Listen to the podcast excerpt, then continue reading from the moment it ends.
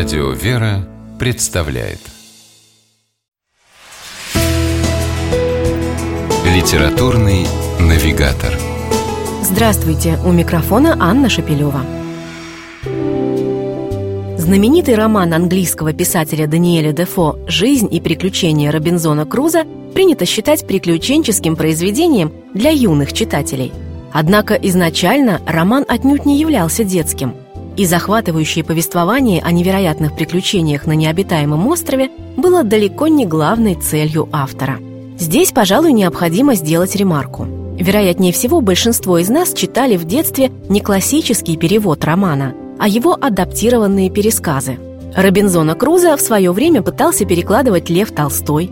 Наиболее же известна книга в пересказе Корнея Чуковского – и все бы хорошо, вот только главную идею произведения авторы популярных адаптаций попросту оттуда изъяли. И получился хоть и увлекательный, но уже совсем другой роман. Полный классический перевод жизни и приключений Робинзона Круза, который по сей день считается эталоном, сделала в 1928 году Мария Шишмарева – о том, насколько он близок к источнику и как сильно отличается от выхолощенных адаптаций, можно судить уже по одному названию. Как и в оригинале, оно состоит из 65 слов.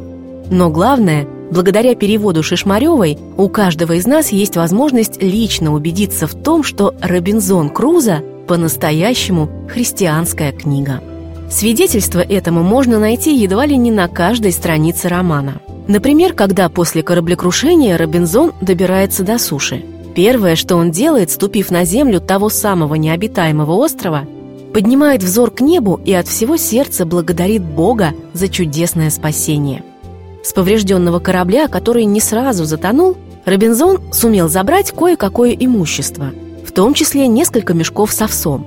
С ними в книге связан еще один очень мощный эпизод.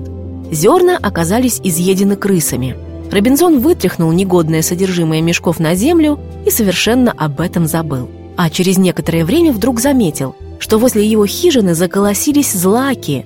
Тогда он вспомнил о выброшенном овсе и увидел в произошедшем явственный божий промысел.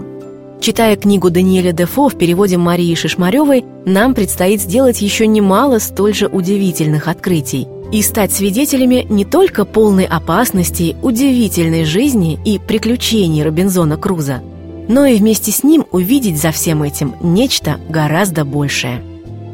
С вами была программа «Литературный навигатор» и ее ведущая Анна Шапилева.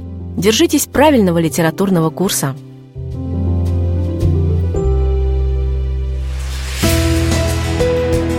«Литературный навигатор»